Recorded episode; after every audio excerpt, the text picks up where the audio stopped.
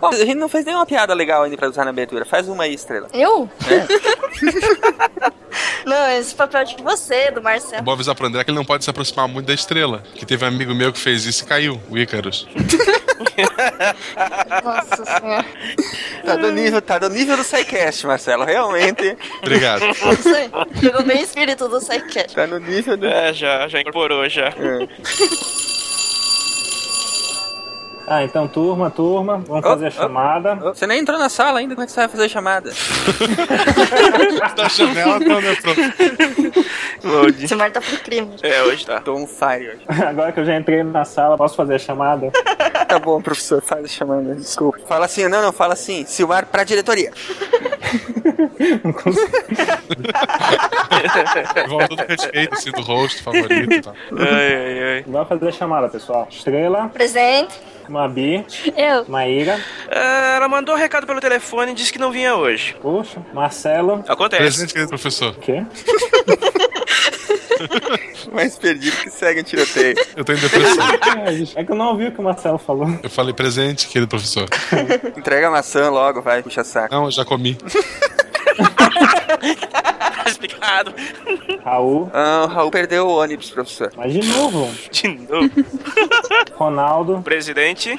salve. Silmar. Presente e contente. Então, pessoal, hoje a gente vai falar de bioinformática. É isso aí, vamos a lutar.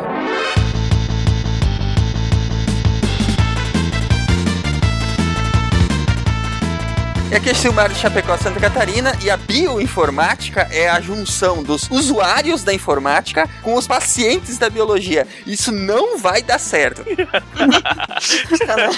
É, Você vai dar maluco hoje. De Gaspar, Santa Catarina, que é Marcelo Guaxinim. E bioinformática pra mim é o cara que põe o download pra baixar e vai abraçar uma árvore. Que merda.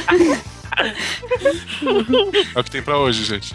É, é, é. Isso é a sua definição de informática, biomédico? Isso. É, eu, eu já tenho biologia com informática. É download e abraçar. E olha que eu nem falei de maconha, porque eu respeitei as meninas.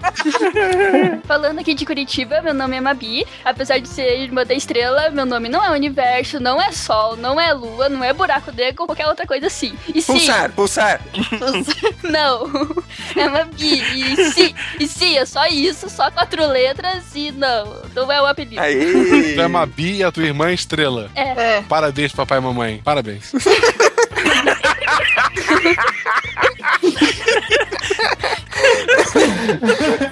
Aqui é o André de Belém do Pará e a bioinformática ainda não cuida do ar-condicionado. Não? Não. É, né?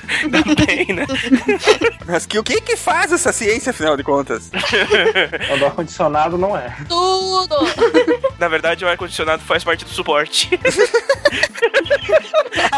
Você ri? Você ri? Eu já passei por isso.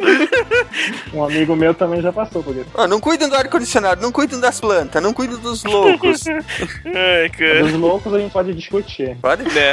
Então vocês vieram ao lugar certo. Aqui é a estrela de Curitiba e eu, ô Mab, desliga o torrent aí que tá dando pau no Skype. Não tá ligado, porra. Sim. Ela tá baixando a 18ª temporada de Dragon Ball Z. Mas bem sério. Aqui é o Ronaldo de São Paulo e pela última vez, pra vocês entenderem, software é aquilo que você xinga, hardware é aquilo que você chuta, suporte é aquele que você enche o saco. Bem colocado. Verdade. E eu nunca mais quero trabalhar com suporte, né, Ronaldo? Definitivamente nunca mais, cara. Vocês estão ouvindo o SciCast, o podcast sobre ciência mais divertido da internet brasileira. Science World Beach.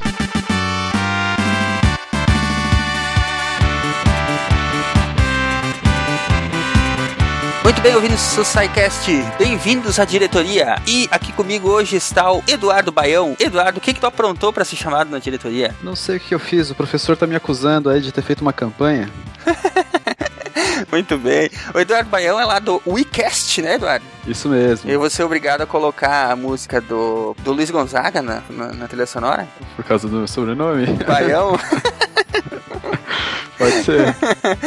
Pois é, como é que tá a campanha pra levar o WeCast ao Android, Eduardo? A gente tá super bem aí, com o apoio de vários podcasters, inclusive o SciCast deu uma força pra gente. É, isso aí, de- deu bem certo essa iniciativa de vocês aí de procurar os podcasters, né? Sim, sim, muito legal, né? É, porque eu sou ouvinte de podcast, viciado, e tem várias pessoas da Podosfera que, putz, eu sou maior fã, e a gente ficou imaginando isso, se não seria legal os, ouvintes poderem ter a oportunidade de conhecer mais de perto seus podcasters favoritos. É uma boa ideia, né? Pra nós também é interessante ter os ouvintes perto, assim, né? A gente foi construindo essa amizade, essa cumplicidade com os nossos ouvintes aqui e a gente tinha certeza que ia, durar pouco a, a oportunidade de participar do SciCast lá. Durou, o prêmio sumiu em questão de minutos. É, olha aí, alguém já foi lá e grampeou, né? Isso. E o pior é que já me falaram que eles vão querer programa sobre Prometheus. É. a ciência por detrás de Prometheus. Ou a falta dela, né? É. Então, mas conta um pouquinho pra nós aí, Eduardo, o que, que é o WeCast e por que, que vocês estão com essa ideia de levar, fazer essa versão para Android, né? O WeCast ele é um aplicativo, um player de podcasts, que até então estava disponível apenas no iOS.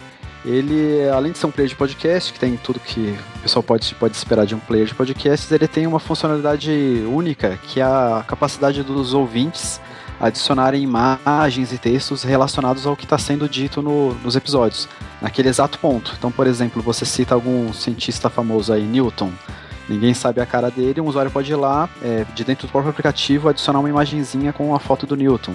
Ou está falando sobre física quântica, algum experimento, alguém pode ir lá e recortar um diagrama e colocar para o pessoal dar uma olhada. Isso é bacana, é, é como se fosse uma ferramenta para integrar os ouvintes do, do podcast, é isso? Isso é, é levar a experiência a um outro nível, assim, porque às vezes só a experiência do áudio é, não dá para passar tudo, né? Uhum. É uma oportunidade de você ter um. Se você quiser, você poder ter um extra. Os próprios ouvintes ou os próprios podcasts podem adicionar isso, né? Podem, mas a maioria é sempre o ouvinte Uhum, mesmo. uhum. O pessoal É interessante, para nós seria interessante para poder pôr, por exemplo, um diagrama, uma imagem, né, que faltou para ilustrar alguma Sim, ideia, sim. porque muitas vezes al- alguma coisa você não consegue passar tudo, né, daquele conceito só no áudio, né? Apesar de a gente tentar bastante e apelar bastante para imaginação dos ouvintes, às vezes, né? É, e às vezes vocês falam de coisas históricas também, aí é sempre legal ter um, poder É ilustrar. bacana, bacana. O aplicativo só existia para iOS e o pessoal sempre pediu pra gente fazer uma versão Android. é, até então não, não tinha sido possível. E agora a gente abriu uma campanha no Catarse para com, a- com a ajuda do pessoal tentar tornar esse nosso sonho aí uma realidade. Então a campanha já está no ar desde sexta-feira e para quem contribui para a campanha a gente bola esses prêmios que é o pessoal poder participar de podcasts, tem outros mais lá. Mas se você quiser só ter uma cópia do, do cast, também tem um, um prêmio baratinho. Recompensa bem, bem acessível. É isso aí. Muito bem, Eduardo, muito obrigado por nos acompanhar aqui na diretoria do SciCast. Muito, muita boa sorte lá com o projeto do WeCast para Android, né? Muito obrigado. Não, queria agradecer para vocês pela oportunidade, pelo apoio. Eu sou muito fã do SciCast e vou, vou torcer para que vocês cresçam cada vez mais. Beleza, muito obrigado, Eduardo. Boa sorte lá com o WeCast para Android, né? Que dê tudo certo, que a gente possa ver logo esse aplicativo bacana aí lá na plataforma do Google. Muito obrigado. Beleza. Agora vamos lá para nossa aula, né? Que hoje tem aula. Aqui a diretoria, recadinho rapidinho e vamos para aula, que hoje está muito bacana, é sobre bioinformática. Vamos que vamos. Vamos que vamos. Um abraço então, Eduardo. Até mais. Diz tchau pro povo aí. É. Tchau, povo. tchau, tchau.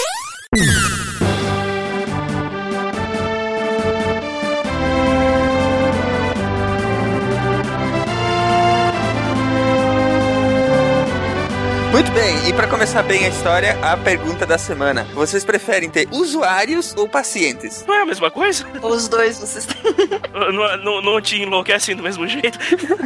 Não, é porque o paciente ele pode sobreviver ou não. O usuário sempre vai estar ali. Ele vai estar enchendo o saco. Depende da sua definição de vivo quando se trata de, algum- de alguns usuários, né? ô, ô Mabi, e se o teu paciente for um usuário, como é que fica daí? Pior dos dois mundos. Eu acho que fica a mesma coisa, sei lá. É a mesma coisa. Você vai prover um serviço, você tem que fazer ele funcionar de qualquer forma, não importa pra quem. Eita! Gente, É, aqui no caso a gente trabalha mais pro professor. Então o chefe manda, a gente obedece, baixa a cabeça e sofre. O teu usuário é professor, É. essa é a pior raça que existe. Como professor, eu posso dizer isso. Conhecimento de causa, né? É, pior raça, pior raça. Obrigado. Ah, cara, sei lá, mano. Eu já lidei tanto com o usuário, mano, que. Nossa, negócio nem de lembrar. Complicado. Tem um pessoal aí que, que escuta o SciCast, segue a gente, assim, amigos de. Que é muita história maluca, tipo, do cara foi chamado porque a geladeira tava fazendo um barulho estranho. É. E daí ele chegou lá, era uma colherzinha solta na parte de cima, e daí abria e fechava a colherzinha, batia e fazia barulho. Ai, cara. Campus que eu trabalho, teve uma vez que estourou um cano e gritaram: cadê o Matheus? Matheus é o TI.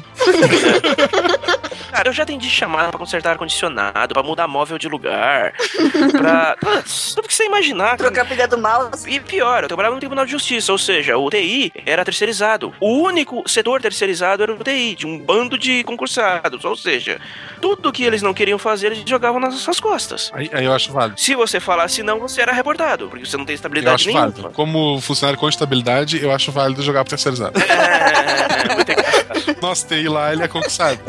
Esfrega na cara, vai, esfrega na cara. Cara, teve uma, teve uma vez que, mano, esse foi o dia que eu meio que me libertei, porque não, não teve escolha.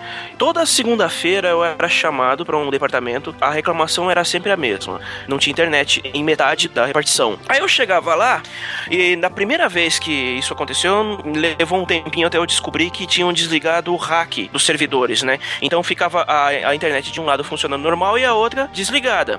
Levou umas duas semanas até eu descobrir que isso acontecia no fim de semana, porque os faxineiros que trabalhavam no plantão desligavam o hack para ligar o ventilador na mesma tomada.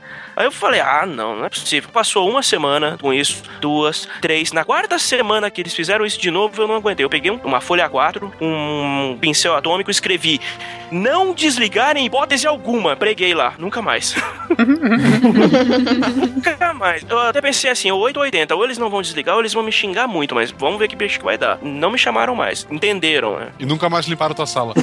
Nossa, mano, e, e quando a gente tinha que atender sala de juiz? É pior ainda. É porque o, o juiz não, não, não tá nem aí. Dependendo do humor do magistrado, o que ele pedir pra você fazer, você vai ter que fazer. Independente se é da sua alçada ou não. E se você falar que não, ele é juiz, né? Ele pode fazer um despacho na hora, né? Pra te obrigar a fazer. Tá, mas é juiz ou pai de santo? Tá que pariu. Juiz vai descer. Teve um técnico que trabalhou antes de mim no lugar em que eu trabalhava. O juiz mandou. Era um juiz chato pra variar. Um desses que, que sobe no salto e se acha o dono da cada preta, entendeu? Ele pegou o técnico pra Cristo naquele dia pra pedir pra ele fazer uma coisa que não tinha nada a ver com o trabalho dele. O técnico simplesmente retrucou porque aquilo disse que não era da sua competência. O juiz entendeu que ele tava desacatando ele e deu voz de prisão. Puta que pariu. Saiu do prédio preso. Saiu do prédio preso. Ficou quanto tempo preso? Beleza, hein? Não, ele teve que ser escoltado pra fora, mas naquela confusão, como ele é terceirizado e o juiz reportou ele, ele acabou demitido, entendeu? Juiz é uma praga, cara. Você pega um juiz chato, é uma praga. Mas vamos lá, né? Eu acho que eu já enrolei bastante falando do meu terrível período que eu trabalhei no Tribunal de Justiça. No teu caso, então, você preferia ter paciência. Eu acho que eu preferia ter paciência, cara. Pelo menos você tem uma chance de que eles não vão, eles não vão sobreviver, cara. O usuário não. O paciente é legal que se ele, se ele te incomodar, você mata, né? Dá pra fazer isso, André? É fácil. Bota pra dormir pelo menos, né? Maluco. Dá, Tá. dá, dá pra fazer. Assim, a gente diagnostica errado uma mutação, dá o tratamento errado, a pessoa morre de toxicidade. Isso seria bom, né? Menos um mal. Não. Ai, ai, ai. As ideias. Eu parar de dar essas ideias, por favor.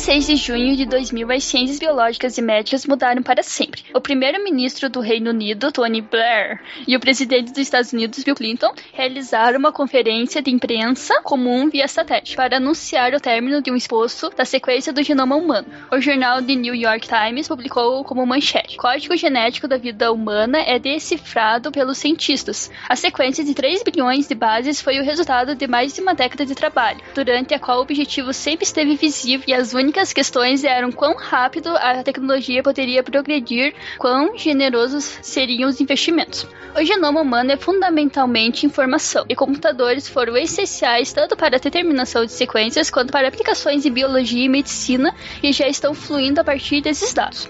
A computação contribuiu não somente com a sua capacidade natural para processamento e armazenamento de dados, mas também com métodos matematicamente sofisticados, necessários para se obter os resultados. A união entre biologia e ciência da computação criou um novo campo chamado bioinformática. Hoje, a bioinformática é uma ciência aplicada. Nós utilizamos programas de computador para fazer inferências a partir de dados obtidos da biologia molecular moderna, para fazer conexões entre eles e para derivar predições importantes e relevantes.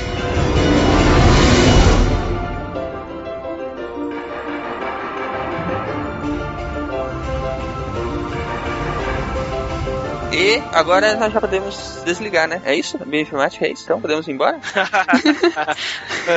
Assim, resumidamente, é, é isso. É a união entre a ciência da computação e a biologia com o intuito de analisar os dados biológicos que estavam se produzindo cada vez mais rápidos. Eu acho que eu coloquei na pauta, lá no final, uma imagem como seria a sequência de DNA antes de sequenciadores automáticos. Só para vocês entenderem o que eu tô falando. Então, até mais ou menos 2000, é, aqui, pelo menos aqui no Brasil, os sequenciadores automáticos ainda eram muito raros. E o que os pesquisadores faziam, eles faziam um gel enorme, onde eles depositavam a sequência e faziam a leitura da sequência de DNA dos indivíduos a partir dessas lâminas. Só que isso demorava muito tempo. E aí, em 1990, inventaram as máquinas que automatizaram isso e as sequências que antes levavam muito tempo para serem geradas passaram a ser geradas em questões de horas. Isso só vem aumentando, que é o, a necessidade que se tornou da bioinformática. Isso tem a ver com o teste de DNA do ratinho? Tem. É pai ou não é pai? Hoje em dia dá pra saber se o cara é pai ou não em horas? Dá. Dá, dá. É porque o que demora mais é fazer a extração, que isso tem que virar o dia dependendo do kit, mas o resto é rápido.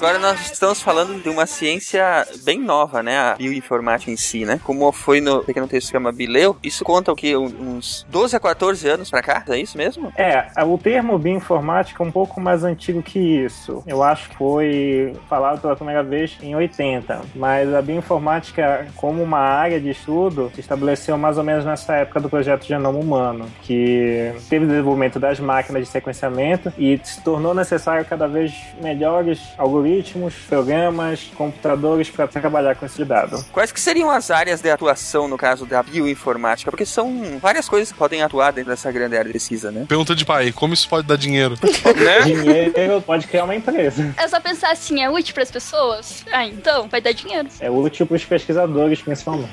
Ah, então, e consequentemente para a população, né, que vai usufruir dessas tecnologias, né? Como é que a gente poderia dividir essas áreas de pesquisa aí? Assim, figurativamente, o bioinformata do laboratório cuida de tudo que o professor quiser. em palavras de verdade, a bioinformática tem algumas áreas maiores, que é análise de dados genômicos, a parte de proteômica, que vai analisar as proteínas da célula, tem estudos de imagens para análise de imagens e geração de diagnósticos, tipo, se foi usado Photoshop ou não? é, se for usado Photoshop ou não. Photoshop em árvores, né? É. Os programas estão saindo que eles pegam a radiografia da pessoa e na mamografia, no caso, conseguem ver a mamografia e dizer qual o tipo de câncer, o grau da doença e como tira um pouco daquela, como é que eu posso dizer, da, do, do subjetivismo do médico, ele ajuda um, um pouco nesse diagnóstico e a estabelecer a, a doença em si. Assim, porque ele compara com bancos de dados, né, que já teve, né? É, tipo assim, ele tem um banco de dados enorme de fotos, que ele sabe que algumas fotos são um câncer maligno, outras são um câncer benigno. E aí ele é capaz, a partir da imagem nova que foi apresentada, ver se essa é mais parecida com maligno ou com benigno, e te dá essa resposta. Você tá falando no caso da área de estudo de processamento de imagens, né? É, essa é processamento de imagem. Ah, é que na verdade é assim, tá pra ser dividido, né, em forma tipo acadêmica, em três partes, que é bioinformática, processamento de imagem e sistema de, de informação em saúde, no caso da informática biomédica, né? Mas assim, isso não quer dizer que são áreas separadas e isoladas. No caso que ele tá falando, ele tá falando de bioinformática e de processamento de imagem, tipo, duas áreas que estão conversando. Aham. Mas nesse caso do processamento de imagens, é sempre pra auxílio de diagnóstico, esse tipo de coisa, né? Sim, é, pra deixar cada vez mais visível o que você, tipo, precisa enxergar, né? Por exemplo, no processamento de imagem, a gente é capaz de dar zoom, coisas que a gente não consegue com o olho, né? Então a gente usa uma câmera, por exemplo, tem o robô cirurgião, que é do Albert Einstein, é como se fosse um videogame. O, o médico, ele fica manipulando lá uma série de joystick, digamos assim, e o, o, o paciente tá em outro lugar, tipo, ele não tá perto dele, mas ele consegue enxergar por câmera, então a câmera vai dando zoom até pro médico poder enxergar, certo? Aham. E o que vocês fazem é softwares. Sim, software pra melhorar a imagem. Isso, tipo, tem várias questões, né? A gente usa como padrões, né? Daí tem a sombra, borda, daí, tipo, vai dependendo do que você quer, ele vai mudando. Aham. Tá, eu entendi. Agora, existem softwares e equipamentos também que são estudados nessa área que são para auxílio de diagnóstico, não? Sim. Por exemplo, para automatizar diagnósticos. Sim, é. É- É um auxílio do diagnóstico médico, né? Tipo, principalmente. Aham. Tem um software desse em todos os. Pelo menos a maioria desses hospitais do SUS, tu digita todos os sintomas e ele dá virose no final. Virose bacteriana. Virose bacteriana. Esse é um Boa. banco de dados. É um equipamento pra lá deficiente. Sim, é, é, tem todas essas aplicações de imagem, mas também pode ser aplicada para a biologia em si. Por exemplo, análise de células em geral. Então pode analisar se as células estão mortas, se as células estão modificadas. E tudo isso é para o processamento de imagens. O que eu acho que tem que se separar um pouco é que a bioinformática tem uma, uma área irmã, que é a engenharia biomédica, que tá que nem a engenharia da computação tá para a ciência da computação. Então a bioinformática cuida um pouquinho mais da parte de software, da parte lógica, enquanto a engenharia biomédica cuida mais da parte de desenvolvimento de equipamentos e de novas técnicas. E vocês se odeiam também, não? Não, não. tá bom, na verdade eu não conheço ninguém que faz os outros. Agora você tá conhecendo o André. Mas Ele faz engenharia? Não, eu faço bioinformática. Mas, tipo, na graduação. Eu fiz biologia e ciência da computação. Ah, Tem duas graduação? Fiz. É louco, velho. Isso, isso fala dos meus primos. Eu sou teu amigo há anos e não sabia que tu fez duas graduações. Essa, porra, essa, com essas pessoas. Você pensou que era uma só? O Armando, tipo, me apresenta e fala aí, ele fez duas graduações. Não, ele me apresentou assim, ó. Esse é o cara mais inteligente que eu conheço. Foi esse que ele me apresentou. Aí eu disse, porra, o Armando não deve ser muita coisa também. Quantas graduações ele fez? Parem com as piadas internas, gente. Desculpa. Ai, ai. É, uma pergunta. Biólogo, e não todos, mas só a maioria, é um médico frustrado. Biomédico é o que frustrado? Não, biomédico é o médico eu acho que biomédico é um médico frustrado. Bioinformática o cara queria o quê? Não sei, eu acho É, que é um, dos- que é um Greg Venter frustrado. não sei, tem poucos formados, né? Eu, e o cara que faz informática é o Bill Gates frustrado. Né? É o aspirante Bill Gates. Se terminar o curso é. É, se terminar o curso, com certeza. Eu, eu lembro que na UFSC, né, na Universidade Federal de Santa Catarina, a disciplina do pessoal da ciência da computação que eles mais se inscreviam era alguma coisa informática aplicada à saúde. Porque eles Ah, queriam é? fazer. É, porque eles queriam estudar junto com as meninas de enfermagem. Que era o único jeito de estudar Ah, disciplina no curso, era nessa disciplina específica. é, né? Na minha faculdade tinha uma história parecida. A gente queria sempre dividir a sala com o pessoal de odontologia. Espertinhos, né? E, e alguém conseguiu cruzar essa barreira? Não. Não, eles- elas tinham medo. Com razão. Com razão. Sacanagem.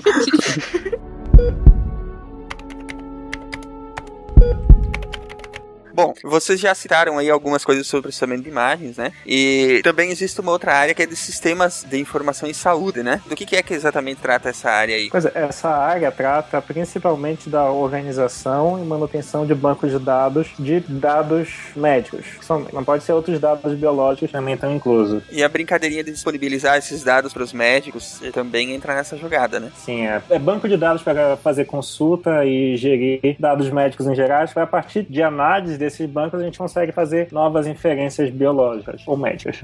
É, tem outro problema também que pode parecer bobo, mas é, tipo, muito verdade. É que, por exemplo, você vai num, num SUS, você faz o seu cadastro, Daí você consulta lá e tal, normal. Daí você vai num outro, você vai ter que fazer tudo de volta. Eles não têm o mesmo, tipo, banco de dados, né? E, tipo, isso é um problema, isso é um sério atraso, na verdade. É, mas no fim a doença é a mesma, é virose bacteriana. Ent- Então, eu, já, eu vou chegar já nessa parte. É, o- um outro problema muito sério é que uma coisa pro médico é outra coisa pro outro médico. Mas, tipo, é meio que a mesma coisa, só que eles falam de formas diferentes. Diagnóstico também, né? É, então, isso justamente, é interoperabilidade semântica. Uhum. É, é a forma. É, é. eu vou ler. Por favor, mantenha esse gritinho, tá, Estrela? Não corta isso. Tá bom. Interoperabilidade semântica é, é a capacidade dos softwares para comunicar-se. Ah, vocês estão me deixando nervosa. Seus grosseirões, vocês estão deixando ela nervosa. Eu não falei nada. Eu não falei nada, eu não falei Para nada. de tirar papelzinho, Tá. Ronaldo. Aproveitando a pausa, André, se a estrela cair, tem que fazer um desejo. eu gosto muito dessa piada. Isso. Desculpa, é todo cast, mas eu gosto dessa piada. Sempre que tiver uma, vai ter essa piada, né? Sim. É. Se eu me informar era tudo culpa da estrela. É, Ah, não. essa também é, é batida. Essa também.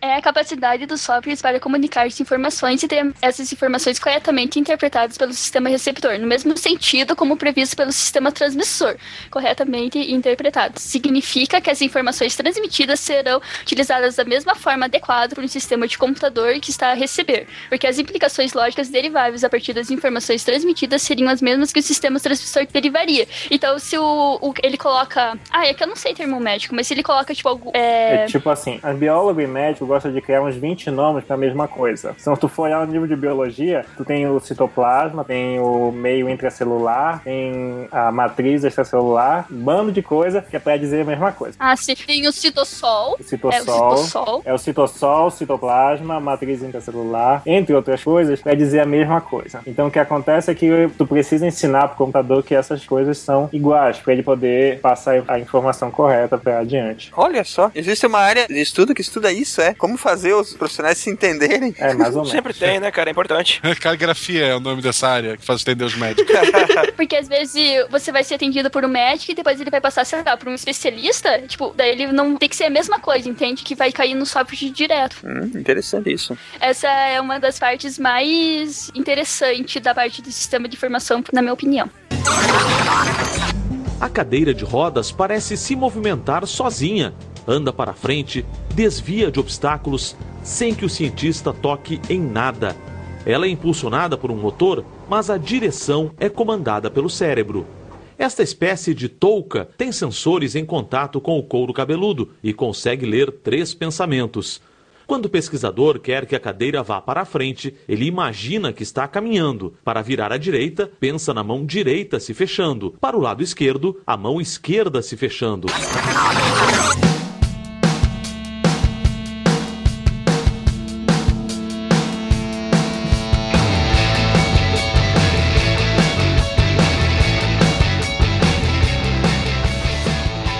Outras áreas aí dentro dessa divisão do sistema de informação da saúde incluem a biomedicina, que foi o que vocês comentaram antes, dos robôs fazendo operações à distância, né? Telemedicina. A telemedicina. E também medicina personalizada, no caso, que seriam o quê? É assim, cada indivíduo ele possui características próprias e únicas, principalmente geneticamente. Somos todos especiais, né? Mas, porém, muito amado. Isso.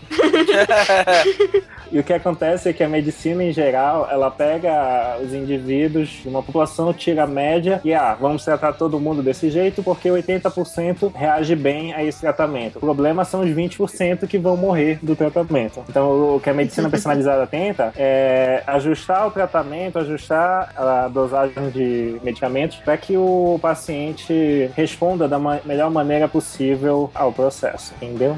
Não, eu tô chocado só. Ele tá quieto porque ele tá chocado. Me deixa, por favor.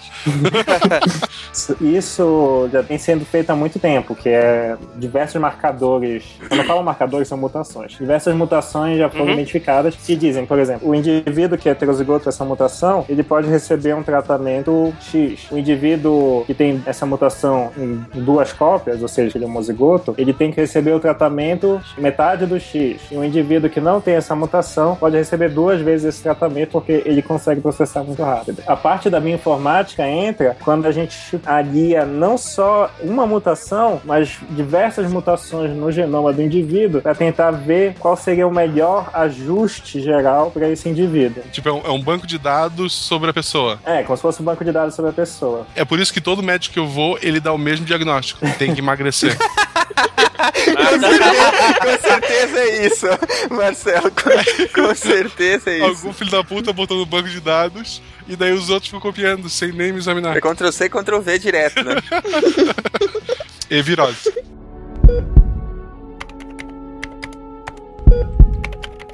Bom, outro campo que a, a, bioinformática atua com força é a genômica, né? Que nem vocês comentaram antes, a forma como era feito o, é, é, os exames de DNA antigamente era uma coisa bem não dava pra dizer primitiva, né? Mas era, era complexo e, e demorado, né? Sem a ajuda é. dos computadores. É. Era caro e demorado. É. A gente vai colocar aí no post depois essa imagem que o André gentilmente colocou na pauta. Algo que me aparenta que é uma ficha de leitura de bases nucleicas, né? É isso? É, de DNA. Que era feito através de raio-x, né? Isso mesmo. Aí tu comparava duas pessoas e tentava fazer um teste, é isso? é, mais ou menos. Provavelmente eles sequenciavam dessa forma aí alguns genes, os que você estava tentando comparar, e, e faziam isso para três pessoas, imaginando, por exemplo, hipoteticamente, que estaria se querendo descobrir se uma pessoa é pai ou mãe de uma terceira, né? E, e eles iriam comparar esses sequenciamentos no olho mesmo, né? A comparação é, direta. O que acontece é que eles organizam até de uma maneira para facilitar isso, não que seja muito fácil. Uhum. Se você ver na imagem, ela tem umas quatro colunas. Então, cada par de quatro colunas é uma amostra. E aí, o que os pesquisadores faziam é colocavam uma régua e iam deslizando para comparar qual era a base que tinha sido chamada em cada posição. Um negócio bem, bem complexo mesmo. E, e, sendo que depois que começou a se usar os computadores para fazer esse tipo de coisa, a gente tem exames é, genéticos até bem complexos que são realizados em poucos minutos, né? Sim. Isso, isso já é usado para bebê, por exemplo, nasce, tu pega uma amostra e já sabe se ele vai ter algum tipo de doença genética? Algumas doenças sim. Mas isso é feito atualmente? É, dá para fazer isso até quando a mulher tá grávida. É, pode ser feito quando a mulher tá grávida, se tiver alguma suspeita, por exemplo, de anencefalia e tem algumas outras doenças que eu não lembro direito, mas geralmente é mais logo após o, a criança nascer, que tem exames como o do pezinho, que é para diagnosticar algumas doenças genéticas. O pezinho usa essa, essa, sequência? Mas o exame do pezinho não é sequenciamento genético, não, né? Ele trabalha com outros marcadores, não é, não, não Deixa é só feito... confirmar, porque eu não tô fazendo besteira. Porque o exame do pezinho, ele, ele fura o pé da criança para ver como é que tá a coagulação. O mais horrível que se possa parecer. É, de uma maneira bem terrível. Foi traumático isso. Fala, confessa, Marcelo, tu chorou quando foi fazer a tua filha. A minha esposa, eu mandei ela, ela tinha um, um café lá que servia bolo, ela disse, não, querida, vai lá, que é bem nos primeiros dias que nasceu o bebê, né? É, os primeiros nove dias. E eu entrei no consultório. Eu fiquei abraçado com o bebê e aquela maníaca ficava furando o pé e tirando sangue, aí um pé não deu sangue suficiente, ela foi pro outro e, e aí o bebê chorava, chorava assim desesperadamente. Cara, chorei junto ali. É, chora mesmo. Quase bati naquela enfermeira. Chora mesmo. É, é terrível, esse exame é terrível. É medieval essa porcaria. Só para completar o que o, o Marcelo tá falando, o exame do pezinho faz o diagnóstico de várias doenças genéticas: fenilcetonúria, hipotireoidismo congênito, anemia falciforme, fibrose cística, hiperplasia adrenal congênita e deficiências de biotimidase. Todas essas são doenças genéticas. Então, o exame do pezinho, ele fura o pé da criança para coletar uma amostra de sangue e aí a partir dessa amostra de sangue eles fazem exames de DNA para diagnosticar várias doenças. Precisa ser 20 litros? Não. Pra mim foram 20 litros que ela tirou aquela maníaca. É. Acho que ela queria te aloprar, cara. Não é por nada não, mas, né? Acho que ela bancou a sádica.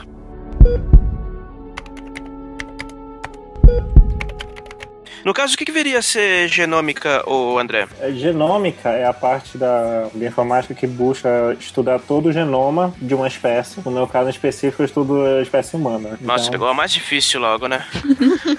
mais chata. que mais dá dinheiro. Mas dá dinheiro, justo? É, é bom, é bonito. Mas é, então a bioinformática nessa parte ela é importante porque ela pega os dados, principalmente dos sequenciadores novos, que eles geram em uma corrida, acho que a última corrida que eu vi gerou 14 GB de leitura, que são 14 bilhões de pares de base. Uhum. Aí a bioinformática tem umas tarefas importantes. Ela tem que alinhar ah, essas sequências em, um- em uma referência para poder identificar as variantes. Outro estudo legal de genômica é quantificar a expressão dos genes. Então, se faz um sequenciamento, só que em vez de sequenciar o DNA, sequencia o RNA da amostra em dada situação. E aí, desse RNA, a gente vê quais eram genes que estavam expressos e em qual quantidade. Pô, maneiro, cara. Tem um último estudo que é identificação de sítios importantes. Então tem uma técnica nova que tu seleciona determinadas regiões do genoma, por exemplo, regiões de interação com proteína, que são regiões que fazem a regulação dos genes. Então a gente consegue selecionar essas regiões e sequenciar só elas. Aí o trabalho da informática é pegar essas sequências e identificar onde é que estão essas regiões no genoma. Ou seja, é um trabalho de formiguinha, né, cara? Bem minucioso, né? É. Pode ficar gerenciando a Fazenda Feliz enquanto faz isso? Pode. Dá pra rodar um bot da Fazenda Feliz enquanto faz isso. pra ganhar moeda verde, né? Ainda existe, lá, Fazenda Feliz. É. Pois é, porque o que acontece é que algumas etapas são bastante demoradas. Então, por exemplo, alinhamento leva quase. O último que eu fiz levou. levou acho que umas 5, 10 horas. Então a gente bota pra rodar eh, esses programas e aí tem que fazer várias análises depois com os dados gerados pra poder falar: ah, isso aqui é de validade, ou a gente identificou isso, o que é importante dessa análise, entre outros resultados. É um trabalho bem maneiro mesmo, mas é bem.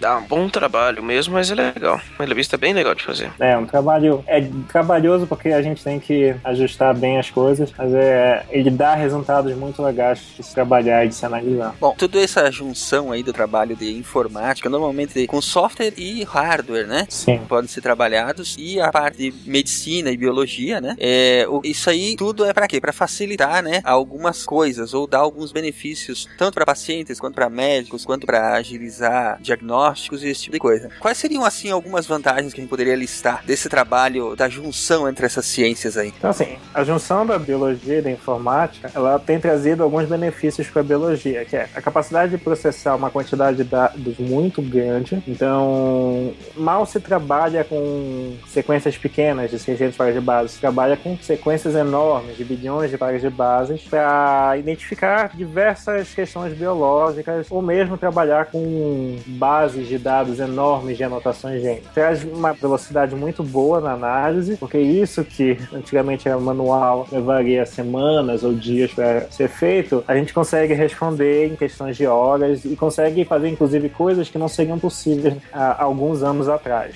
Indo mais ou menos na sua linha de raciocínio, assim, ter equipamentos mais modernos para facilitar o que a gente já queria fazer antes. Tem, por exemplo, o hemograma, que antes era a contagem de hemácias, plaquetas e leucócitos manualmente. Agora é um processo automático que ele usa um detector de luz para contar células pequenas, os linfócitos, células médias e células grandes, que daí a gente tem a, o número de uma forma bem mais E rápida. bem mais precisa. É, a eletrocardia digital é a mesma coisa. Antes era aquele papel, né? E agora tipo, é a forma automática. Uhum. Que é um arquivo eletrônico, né? A gente não usa mais papel pra fazer isso. Acho que vocês já viram uns filmes que é tipo uma impressora de atividade sísmica, Sim. é, plotando o eletrocardiograma pessoa. É. Pi, pi, pi, pi, pi, pi. Não vão morrer, não vão morrer. É legal quando para, né? Bi, bi, bi, bi, bi, bi. Pi. Não se preocupe que depois a estrela coloca o, o- o efeito sonoro. De verdade. ok. Não, mas ficou legal. Quer fazer de novo, Mabi? Eu sou a favor da versão da Mabi. Então, mas aí como. Eu, eu acho que, assim, a recomendação estrela, mantém o áudio original. Então tá.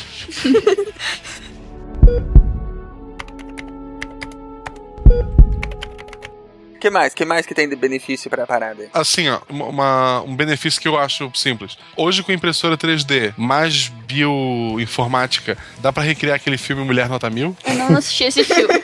Possessão da É clássico esse. Os ca- Basicamente, os caras de- definem no computador a mulher perfeita e imprimem ela. E daí ela ganha vida. Mas dá pra aumentar e diminuir o tamanho dos peitos, isso é importante. É, o maior orçamento do filme foi naquele Que cena. além de tudo é personalizável, você pode escolher o tamanho que você gosta. É, Hoje em dia dá, né, também. É, o silicone, ele faz isso. É, É aquele que um piazinho de 10 anos que ele inventa uma amiga virtual. Não, não, não. Esse não. Esse é um grupo de adolescentes, aquele filme bem adolescente, e ele realiza o sonho de todo homem que faz informática. Arrumar um namorado.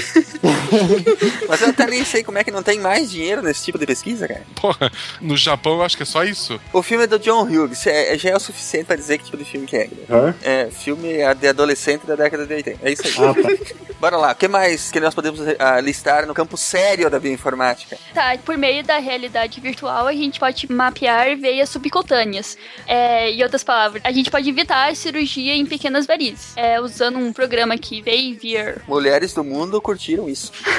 Ô, é não? Só falta chocolate que emagrece. É isso, qual é o Em breve, em breve.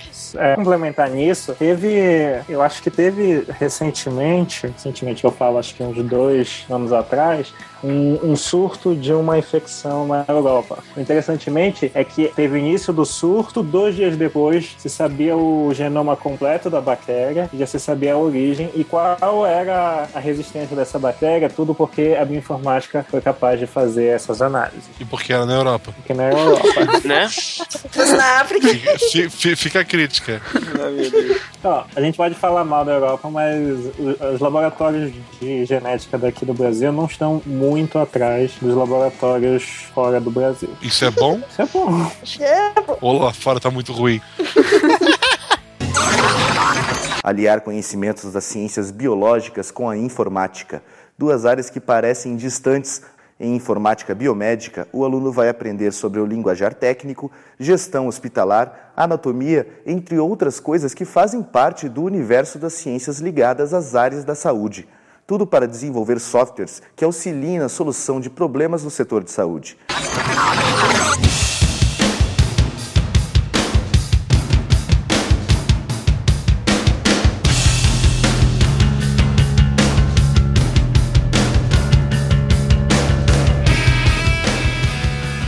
Lá. Então, essa área multidisciplinar da biologia, da medicina, da informática, quem for louco o suficiente para querer misturar essas três áreas, esse vai ser o maior Java Free Forever de todo sempre que o SciCast vai fazer. Onde é que esse povo pode estudar? Ó, tem alguns cursos de informática biomédica no Brasil. É, Tem alguns não, tem dois. De graduação. de graduação. Tem na USP de Ribeirão Preto, Informática Biomédica, desde 2003, que é um bacharelado de três fases, sendo uma fase básica de dois anos, compostas por disciplinas variadas das duas áreas, e uma segunda fase em que o aluno estuda disciplinas eh, mais específicas do ramo que ele quer se dedicar. Tá, deixa eu vender meu curso, né? Vai lá. Ó, os professores da Mabi, nota extra. Diretor da UFPR, anuncie no SciCast. É, desde 2011, na Federal do Paraná, também oferece informática biomédica com cinco módulos. Começa pelo básico, com disciplinas nas áreas de computação, medicina e biologia, e passa para o módulo de informação geral, onde estuda estatística, ciências médicas e ciências da saúde. É, informação profissional, as disciplinas transitam pelo por processamento de imagens, bioinformática e sistema de informação em saúde. O curso ainda possui os módulos de formação complementar obrigatória e formação optativa. Também existe, né, obviamente, a entrega de um trabalho de conclusão de curso. Ah, e ah, algumas semanas atrás é, teve a feira de provisões da Federal. Então, se vocês não forem esse ano, vão ano que vem. Ó, agora é só uma observação, é semana que vem. então não vai dar tempo, então não vai dar tempo. Não, justamente, ano que vem agora. Tu tá em que fase desse percurso todo? É segundo ano, quarto semestre. Perfeito. Pra deixar claro, né, para as pessoas que quiserem fazer informática biomédica, eu falo mais pela Federal do Paraná, que não pense que é um curso de medicina diferenciado ou um curso de biologia. É um curso de computação aplicado na área da saúde médica. então, Ah, no- então, no caso, é um curso de computação diferenciado. Sim, tem muita gente que chega lá, vê anatomia, biologia celular, mas não passa em algum e desiste do curso, mas Mexe com cadáver? Não, assim, de... mexe em anatomia. que legal. Ah, então, nesse caso aí, o Marcelo não pode fazer o que ele tem nojo. Não, tranquilo, tranquilo. É só usar luva e aquele negócio. Eu lembro da sala da anatomia daqui de Belém, que ela tem uma porta que dá pra fora do prédio. E aí eles sempre deixam um esqueleto pegando sol lá. Aí ele fica sentado. Ser calouro nessa faculdade deve ser muito legal. Esqueleto tomando sol é ótimo. Ah, mas precisa tomar sol pra não estragar. Pra calcificar, né? É, pra produzir vitamina Q. Uhum.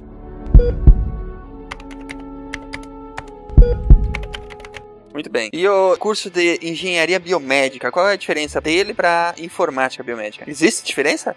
Existe. É uma diferença pequena. A informática biomédica e a bioinformática, ela é mais focada para a parte de processamento de dados, desenvolvimento de programas, entre outras partes mais lógicas do sistema. Enquanto a engenharia biomédica trata de questões mais de máquina. É mais ou menos como Informática biomédica a gente xinga. Engenharia biomédica a gente chuta, é isso? É, mais ou menos. Basicamente. Foi o Ronaldo que falou. E quem que é suporte? Quem opera? É. Ah, o, o cara que faz engenharia biomédica, ele tem uma chance muito melhor de se dar bem com as meninas. Por quê? Pelo nome, engenharia. Coloca bem grande na tua jaqueta. Engenharia aí embaixo, assim, biomédica. Não, eu acho que se colocar bem pequeno engenharia e bem grande biomédica, entra mais mulher no curso. Ou pode ser assim, ó, bem grande engenharia, aí põe o bio pequenininha e o médica grande. Não, põe assim só. Engenharia bem pequenininho, bio bem pequenininho e médico só, entendeu? É, bem por aí. Daí pega bastante gente. Ô, onde é que tem esse curso de engenharia biomédica, gente? Mas é, esse curso já está sendo oferecido na graduação na UFRN, lá em Natal. Eu não sei se nas filiais também tem. Na UFABC. É da praia? Não, não é na praia. É perto da praia. Ah, na UFABC, na UFPE, na UFU e esse ano vai abrir aqui na UFA. Muito bem. É, tá expandindo bastante até. Esses são os cursos de graduação, né? Basicamente, é, cursos de informática biomédica e de engenharia biomédica. E também tem pós-graduação, né? Pra quem fez como foi o teu caso, né, André? Fez é, ciência da computação e biologia, é isso? Isso mesmo, eu me formei em ciência da computação e biologia. E aí foi fazer uma pós-graduação nessa área, né? Certo. No meu caso, a minha pós-graduação não é específica de bioinformática, mas é uma pós-graduação de genética com ênfase em bioinformática. Então, além das disciplinas de genética, eu tenho algumas disciplinas mais específicas de bioinformática. É, tem outras pós-graduações no Brasil que são só de bioinformática, que é o caso da USP e o FMG, lá em Minas Gerais. Tem uma pós de engenharia biomédica no TFPR, tá certo isso? É, Universidade Tecnológica Federal do Paraná. Universidade, é, como é que é? Universidade Técnica? Universidade Tecnológica Federal do Paraná era o antigo Cefet do Paraná. Ah, eles mudaram os nomes. Ele virou universidade. E o Albert Einstein também já está oferecendo é, engenharia clínica esporadicamente. Me, me incomoda esse nome. Eu fico pensando no Albert Einstein lá, ensinando assim. Puta que pariu. Meu cérebro. é, tô falando sério. Caramba, cara. Tem o Albert Einstein, assim, meu cérebro trava até eu entender que estamos falando de uma instituição e não de uma pessoa. Essa foi longe. A bioinformática pode me salvar disso ou não? Não, infelizmente o teu problema é mais grave que isso, cara. Só. Eu conheço um pessoal que trabalha com bioinformática para problemas psicológicos. Eu posso te apresentar. Tá, é, eu só mando por e-mail e eles resolvem. Viu, na verdade eu tenho que te contar. é, Na verdade não é ele que tem problema, cara. Sou eu, porque inclusive você e a Mabi também são projeções da minha psique, entendeu? Isso foi, isso foi discutido já. Eu sou a gula do, do Cada uma das minhas personalidades, elas são representações da minha psique megalomaníaca, entendeu? Ele fala sozinho mesmo. Na verdade, eu gravo um sidecast sozinho, fazendo vozes diferentes pro pessoal pensar que tem bastante gente. E essa voz da estrela me faz pensar muito sobre a pessoa que você é. Na verdade, eu poderia ser o maior dublador do mundo, mas eu resolvi ser apenas um louco que tem um podcast de divulgação científica. É. A gente pode caracterizar a cirurgia robótica como um avanço, como uma ferramenta, no sentido de você conseguir obter mais precisão, mais detalhe e melhor visualização do campo operatório. Não há cansaço do cirurgião. E para o paciente é vantajoso pelo seguinte: como as pinças do robô são móveis, você tem as vantagens da cirurgia laparoscópica minimamente invasiva, que é dos furinhos, e as vantagens da cirurgia aberta, que é a mobilidade da mão. Por maior que seja a cirurgia por mais que ela dure, o paciente dificilmente refere algum grau de dor, coisa que é muito difícil de se conseguir com as outras técnicas.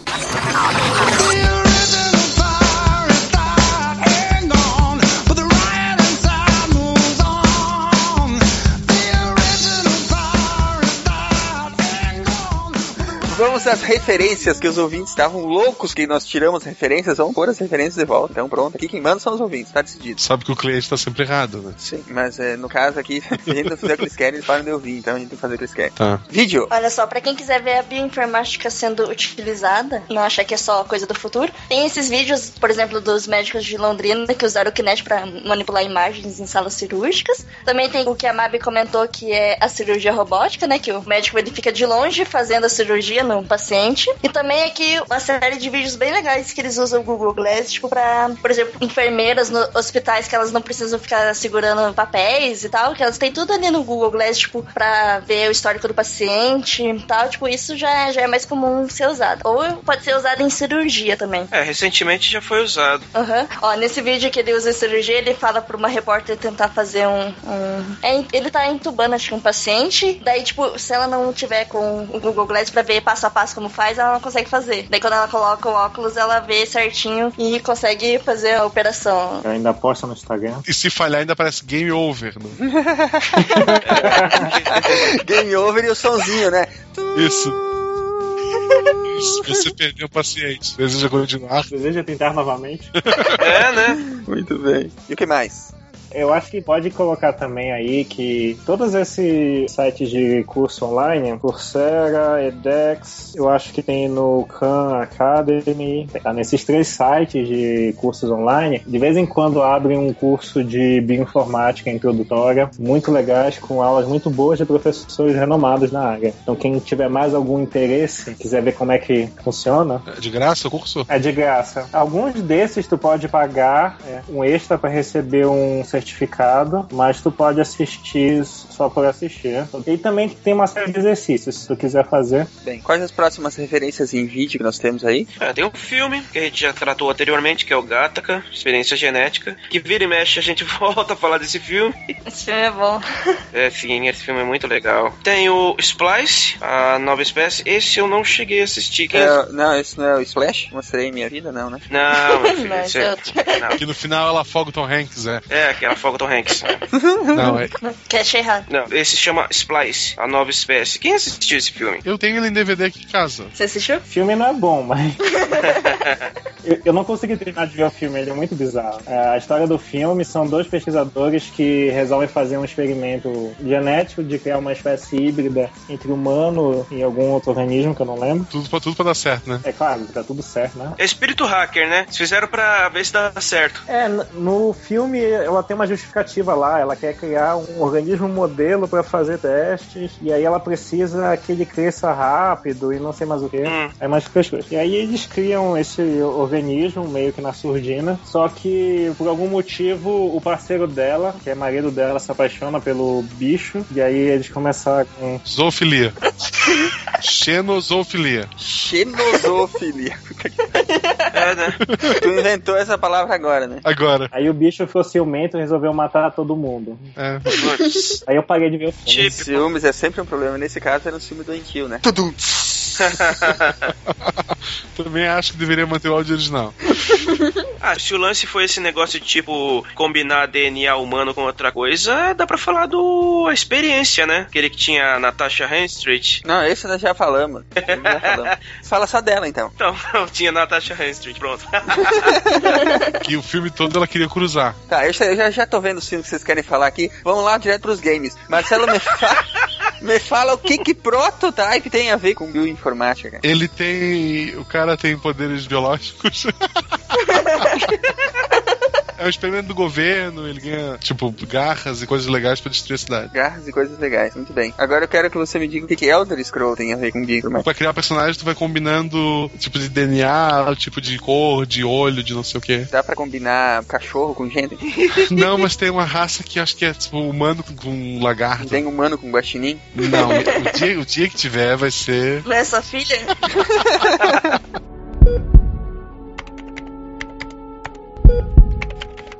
Ronaldo, fala pra nós do Spore, que esse joguinho é massa. Cara, o Spore é um joguinho bem legal da Maxis que o objetivo é você criar uma criaturinha desde a fase unicelular até a conquista do espaço. O jogo era era para ser bem maior do que acabou sendo, mas essa funcionalidade dele de você poder evoluir suas criaturas, ele era bem legal. Não era um Pokémon, obviamente, você não evoluía suas criaturas para batalhar umas com as outras. Ah, não. Então não.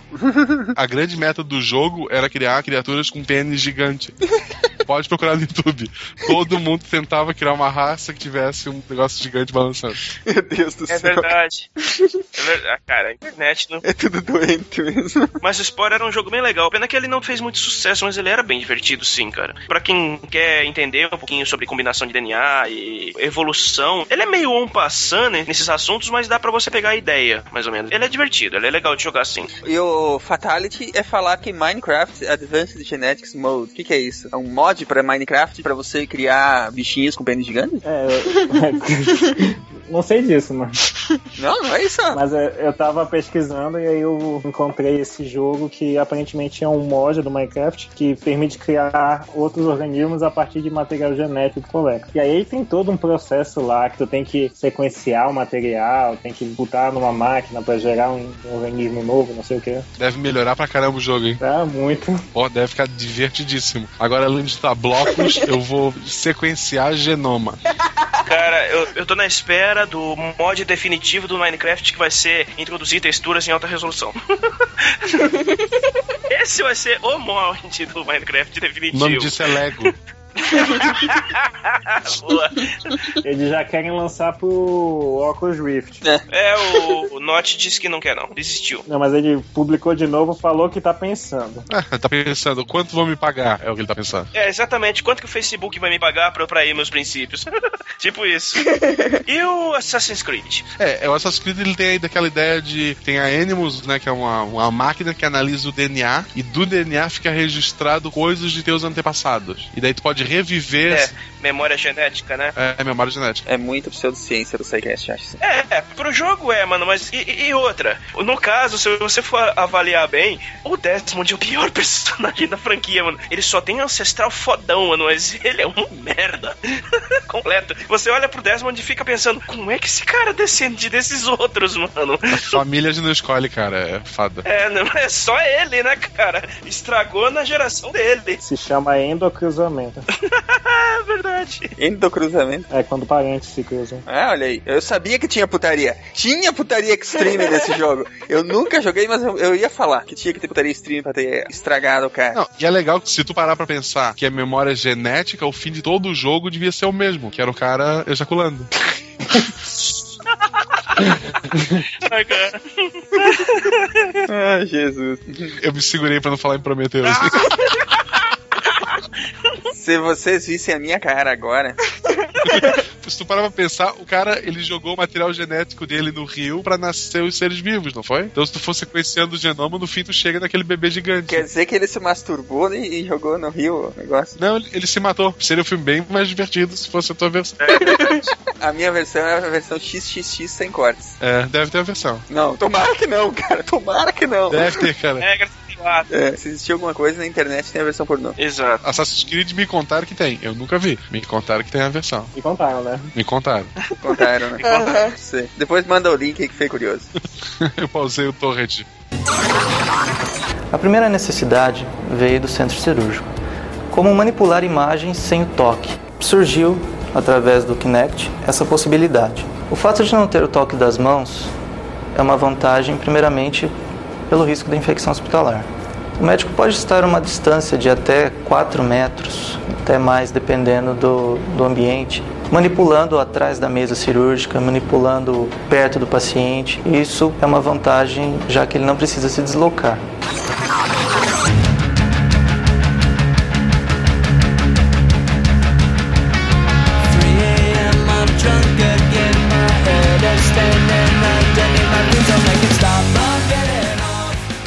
Mais alguma coisa, ô Silmar? Sim. Conseguiu. Como assim? Eu já tô pondo pijama. Marcelo já tá de pijama, mas se vocês quiserem acrescentar coisas aí, acrescentem. Não, eu tô vestindo pijama. Eu tô vestindo pijama. Espera de pijama aí, ué. Não, não, eu sempre gravo nu. É pra dar sol. Nossa, essa visão foi do inferno, cara. Isso aí era realmente necessário? Desculpa, eu só tô dividindo com vocês. Essa é a própria definição do overshare, né, cara? É, tipo uma deformation, cara. Vai lá, Mabs. Depois você se assusta aí. Com... então, aqui tem mais uma aplicação de bioinformática que eu acho que vocês vão achar interessante. Vocês conhecem o Wearables? Wearables. Aham. Dispositivos vestíveis, né? Tipo o smartwatch, né? Aham, então, justamente. É, só que agora eles fizeram biochips disso. E eles vão começar a colocar na pele, no organismo humano. Daí com isso eles vão conseguir. Que antes eles já conseguiam, tipo, frequência cardíaca. E agora, colocando com esses biochips, fiz agora só o médico aproximando com um smartphone vai conseguir tudo, todos os dados do paciente. Então, tipo, ele vai poder saber a frequência cardíaca, o consumo calórico e até os hábitos de sono, né? Se é que vocês me entendem. O meu não vai querer saber isso. Então, o médico vai aproximar o celular, aí no celular dele vai aparecer virose bacteriana. É.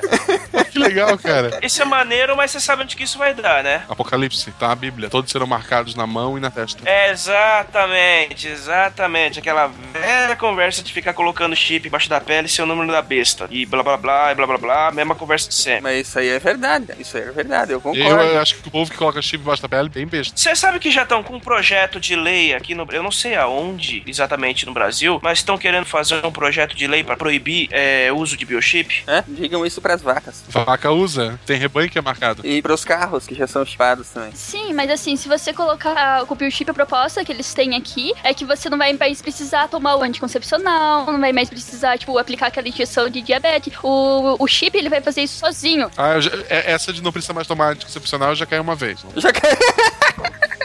Já caiu uma vez. Aqui no artigo eles ainda não explicaram, porque é uma perspectiva futuro, tá certo? É, provavelmente o chip vai ter que estar quando a mulher tá no período fértil vai tocar um alarme. É o mínimo que eu espero. Will, will, will, o pessoal se afasta.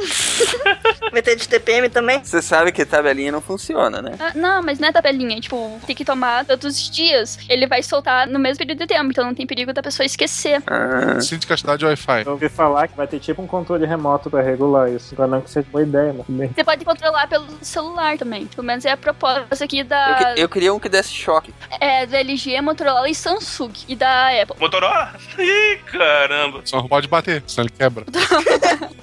Contanto que não seja Nokia. Peraí, peraí, peraí, peraí. Motorola, Samsung e Apple? É isso? É, que É, é certeza, Ronaldo. É o apocalipse. É o apocalipse. Pode marcar na tabelinha. Pra até essa loucura. Ô, spoiler, pô. Ó, spoiler. Não fala do apocalipse? Não, mas o mais legal de Apocalipse é aquele pessoal, não sei se eles ainda estão na ativa, que eles queriam um pedaço do Santo Sudário pra clonar Jesus. Porque, segundo a Bíblia, quando Jesus voltar, o mundo acaba. E eles queriam forçar o Apocalipse. Aí. eu poderia apoiar isso. Faz sentido, né? Como diz o Atlas, faz todo sentido biológico.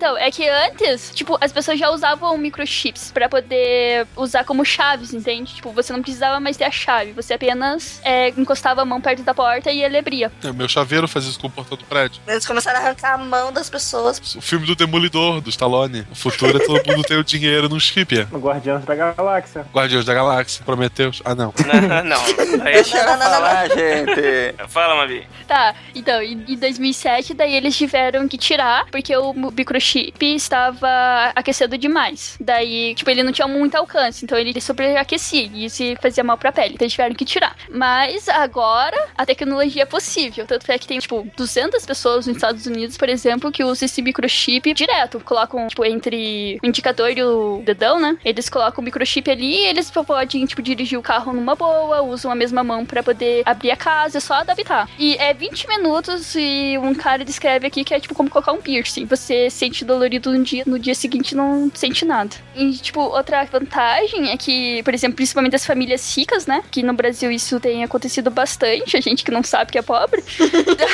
Mas eh, eles têm já um microchip é, instalado do corpo, perto da nuca, né? Que eles acham melhor. Pra se caso você tiver o braço amputado, essas coisas, você não perder o chip. É só cortar a cabeça. É, né? É, porque é muito difícil, né? Só pode restar um chip. Se você for sequestrar a pessoa, você vai matar ela, então o microchip é inútil, porque o microchip vai, tipo, dar a localização certinha da pessoa. Cachorro também já tem isso. Gato também já tem isso. Acho que na Europa você é obrigado a colocar o chip no. Aqui no Brasil. Aqui também é? Aqui não é, não. Em São Paulo, venderam um cachorro pra minha nora que ele já vinha castrado e com chip atrás da orelha que se perdesse podiam localizar. Ah, tá, mas não é obrigatório. É, Aqui em São Paulo não é ainda obrigatório, mas já tem. Estão trabalhando para que seja obrigatório. Então, daí eles já estão fazendo fazendo isso nos humanos, né? Uhum. Castrando e botando no chip. A gente não tem os dois ao mesmo tempo, mas... Eu não acho a troca válida isso. Eu nem falo nada, mas. mas... Eu posso apoiar isso. O que? Castração obrigatória? É. Se o Mar tá virando feminazi.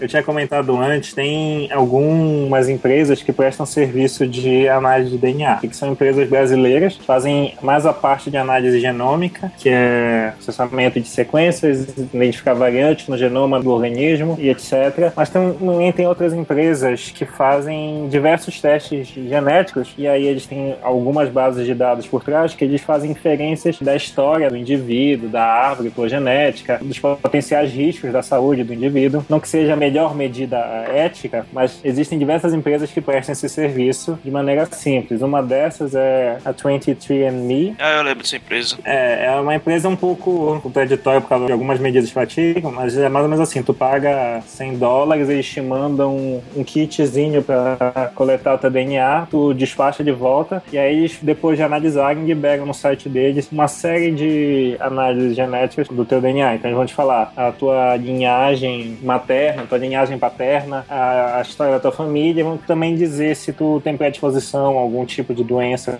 câncer, entre outros. Muitas dessas análises, embora não sejam oferecidas ao público geral, elas são realizadas por diversos laboratórios aqui no Brasil. Por exemplo, alguns marcadores, principalmente de suscetibilidade ao câncer, o laboratório do teu trabalho, que é o Laboratório de Genética Humana e Médica, a gente faz esse diagnóstico principalmente para poder ver qual o melhor tratamento para o paciente. Dá pra fazer um desse pro Marcelo? O problema é que eu não sei qual é o problema do Marcelo. Ah, você sabe. Vai ser virose bacteriana. Não é virose bacteriana. Meu problema são os amigos, é isso? Embora dê pra identificar a virose bacteriana por bioinformática.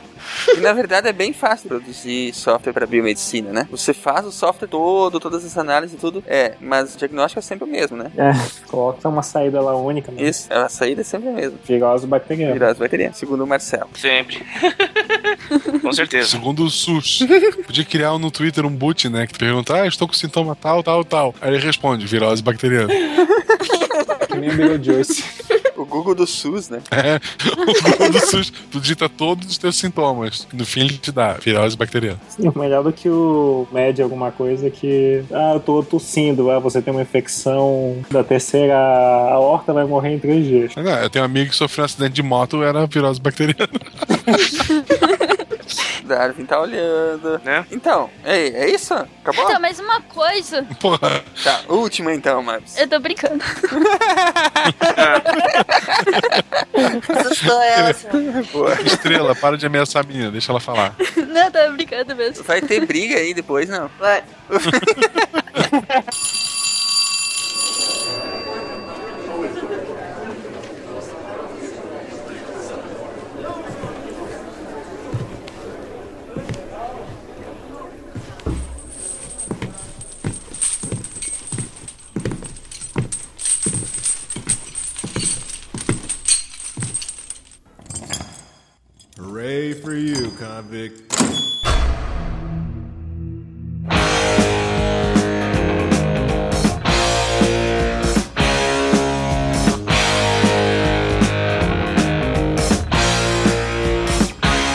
Muito bem, ouvintes do SciCast, amigos do Pause, true amigos do Pause, bem-vindos à detenção do SciCast. Vamos à chamada desses meliantes que estão aqui porque andaram aprontando em sala de aula. Jorge, Oi, eu?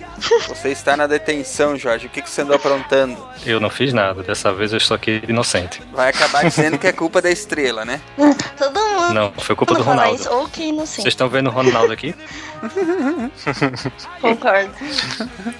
Estrela, o que, que você fez, Estrela, que tá aqui na detenção? Então, foi a culpa foi do Ronaldo, com certeza. Ele não sei como ele conseguiu se safar ainda. Pois é, sempre assim. Vocês estão aqui, vocês vão ficar presos até admitirem a sua culpa.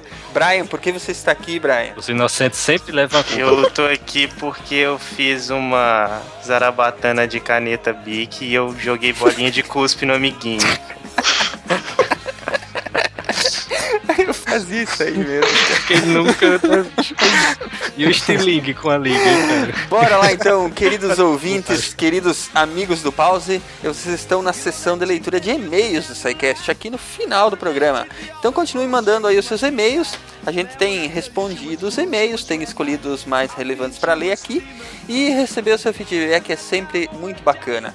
É, visitem o site www.scicast.com.br e procurem lá no menu contatos que vocês têm lá o formulário para mandar suas dúvidas, críticas, elogios, pedidos de oração, como diz o, o Ronaldo e etc, etc. Parando de enrolação, vamos direto ao primeiro e-mail, Jorge. You can't walk away now.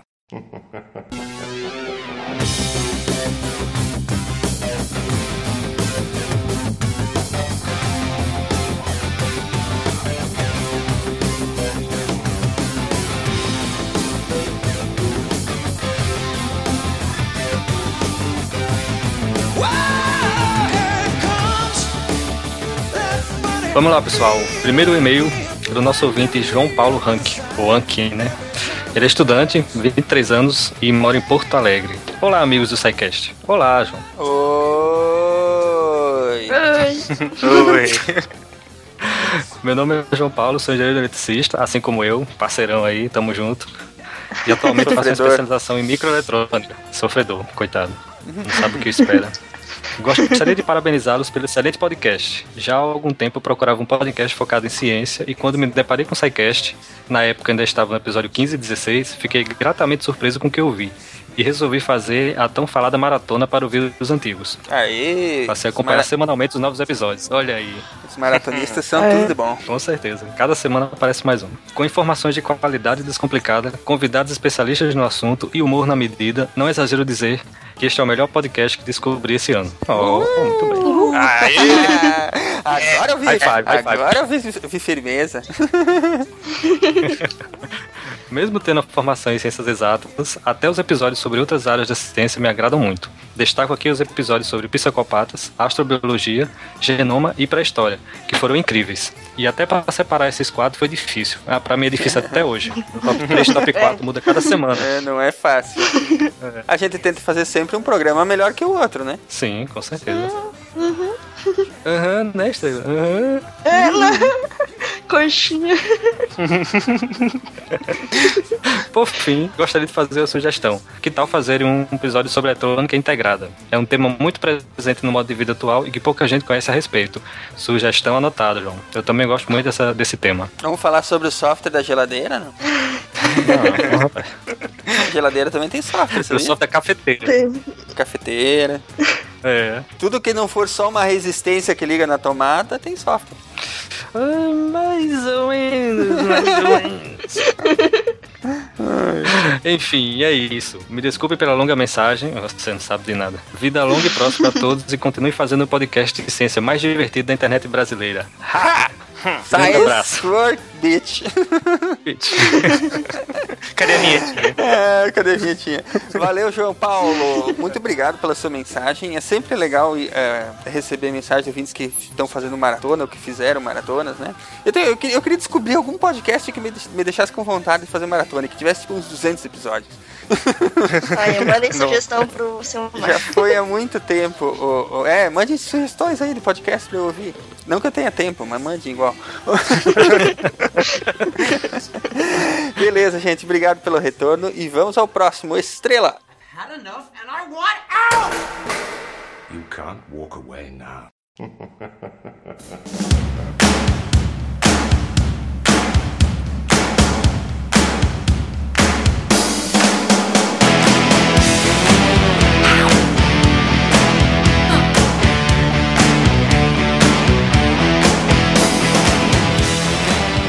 E-mail é da Camila Castro. Ela é designer e professora de desenvolvimento de produtos e ciência dos materiais. Ó, que Ciência legal. dos materiais, ó. Isso aí é bacana. É, ela tem 32 anos e é de Belo Horizonte. Olá a todos, bom dia. Bom dia! Bom dia. Você também é educadinha, né? ela, é- ela, é- ela é educadinha também, que, que nem a Larissa do outro dia. Ela disse de que, de que período do dia ela tá escrevendo. Então, boa noite, Camila. Descobri o podcast de vocês recentemente e quero dizer que estou adorando a maratona. Mas confesso que estou economizando os episódios pra ter mais do que escutar por um bom tempo. Já consideraram fazer um isso podcast diário? Mas eu como é que Eu pode faço Olha isso o que, ela tá pedindo aí. Ela tá pedindo pra fazer o podcast diário, gente. Diário! Tá Quer matar a Se eu gente. soubesse que o Silmar, o Silmar tem essa ideia de fazer isso, né? Eu que não deixei. É, Vocês querem me matar, gente. Os podcasts de biologia são muito, são muito interessantes, talvez por estarem longe da minha área de atuação. Gostaria de ouvir um programa sobre clonagem. Hum. É. Será? Assisti Será? a série Orphan Black clonagem, dá pra fazer assim. Dá, né? É, mas é muito anos 2000, né? É muito. Como é que é aquela novela? Como é que é o nome daquela novela? O clone? Clone. Que tinha, que tinha aquele cara que não sabe atuar lá, como é que é o nome dele? Putz, tem tantos? Ai, seu. Manda um e-mail explicando pro seu Marcos. Assisti a série Orphan Black. Já viram? Recomendo muito. Eu já vi. E é muito Oh. legal. E eles têm clones. É? Olha aí. Aham, é Já legal. anota a referência na pauta lá. né? É, que trata do assunto e fiquei imaginando até que parte a ciência já evoluiu na clonagem. A série tem uma consultora, mas ela não é cientista, e sim uma historiadora. É bem interessante o trabalho dela, mas queria ouvir o lado de um biologista ou geneticista. Biólogo, né? Biologia, Seria biologista é fogo. biologista. É, o que acha da sugestão? Abraço. Sugestão anotada, Camila. É, daria um programa interessante, apesar de que ele foi bastante esgotado já na mídia, né? Mas é, seria interessante fazer um pra ver exatamente o, o que que você avançou, né? Que faz um tempo já que isso não, não tá muito, É, muito como presente tá o por aí, né? disso Não volta hoje? nem a- aos, aos noticiários. É. É. Qual é o estado da arte da clonagem hoje em dia? Muito obrigado pelo e-mail, Camila. Obrigado pela, pela audiência. Continue com a gente aí que. é, não precisa economizar os episódios, não. Toda semana sai um. Não precisa se preocupar, não. Você falou isso aí. Eu É. ri foi com um cara que tava no Twitter comentando. É, meia-noite sai o SciCast. Eu não ia dormir mesmo. O pior é que tem o, pessoal, o pessoal que fica ali esperando da meia-noite, né? Pra poder baixar o negócio. ver que é o caso dela, né? É. Bom, vamos adiante. É, o próximo, Brian. Had enough and I want out! You can't walk away now.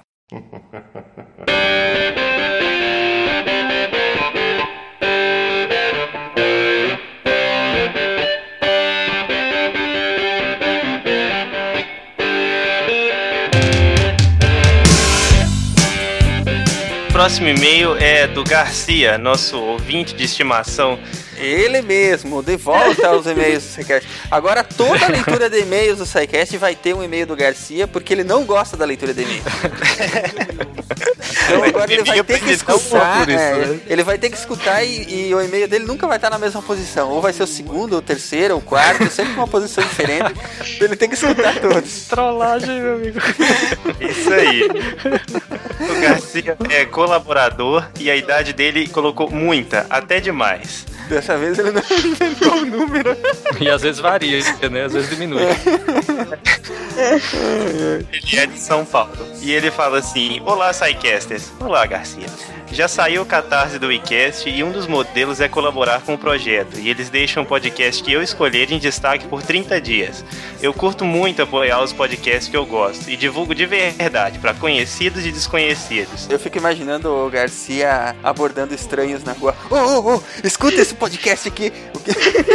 Imagina ele no ônibus falando assim: Ó, podia estar roubando, podia estar matando, mas eu tô só divulgando um podcast aqui. podia estar matando, podia estar roubando.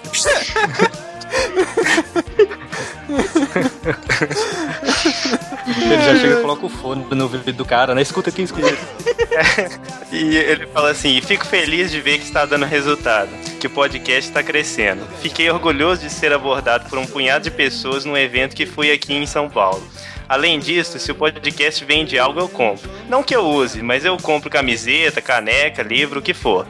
Surgiu essa oportunidade e eu, amarradão, fui lá ajudar o WeCast e pensei: ah, é, eu acho que o podcast não é meu. Melhor perguntar para eles se eles acham válido e querem esse espaço de divulgação. E é isso, aguardo o parecer. Grande abraço para vocês. Ô, Garcia, é, é, pedido deferido. Ele falou que aguardando, aguardando o parecer deferido. Toda ajuda pra divulgação é sempre bem-vinda, gente. O, o Garcia, nosso ouvinte de estimação, tá sempre presente, tá sempre brincando. Não só, não só no, no programa, mas nas redes sociais, ele tá sempre interagindo, é um cara muito bacana. E muito obrigado pelo apoio, Garcia. Quem mais quiser, quiser ajudar o pessoal do iCast lá, um, uma boa iniciativa deles, né? Essa que a gente tá apoiando também.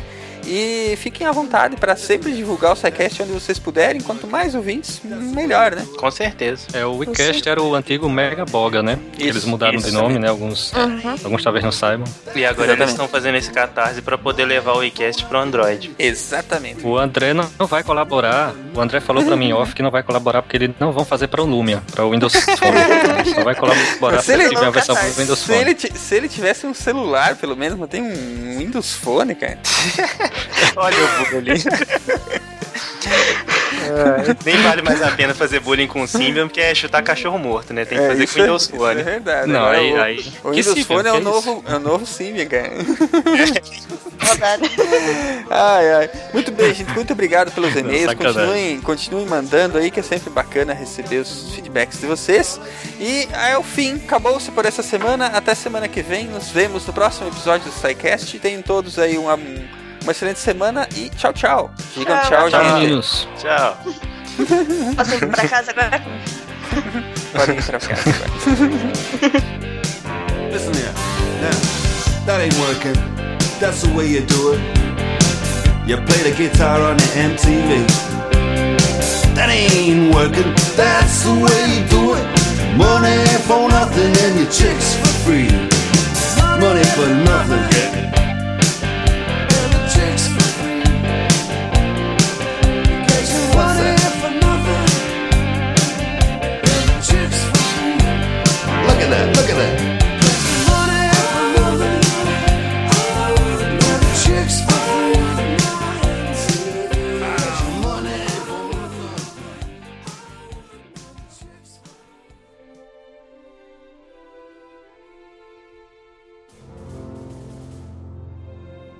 Se a ciência não for divertida, então alguma coisa é errada. Tem que ser divertida. A coisa mais divertida que tem é a ciência.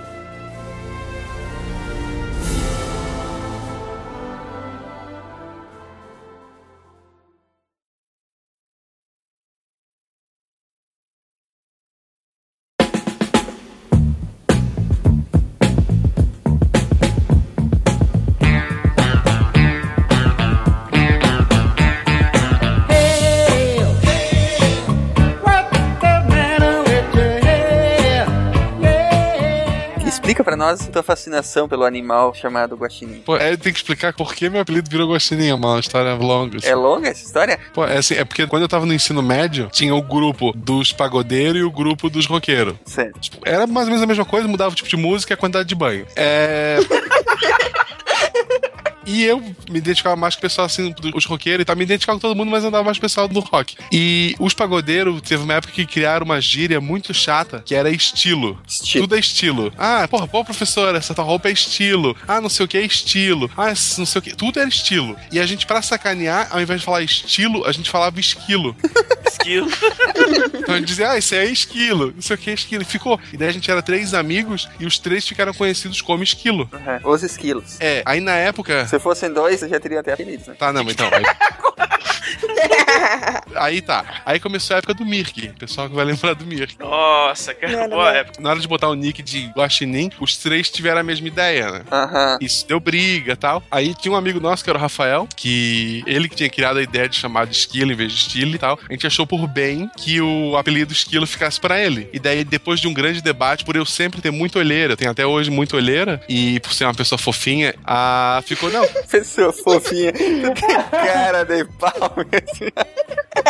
É, aí falaram pra mim, ah, tu tem cara de guaxinim. E daí eu fiquei guaxinim. Daquela época em diante, meu apelido pra tudo era guaxinim. Aí com o tempo, a gente, sei lá, namoradinho de escola, ganhava guaxinim de pelúcia. Sabe, a loucura foi aumentando, tudo foi aumentando em cima. O legal é que o terceiro amigo, ele ficou conhecido como Gambá.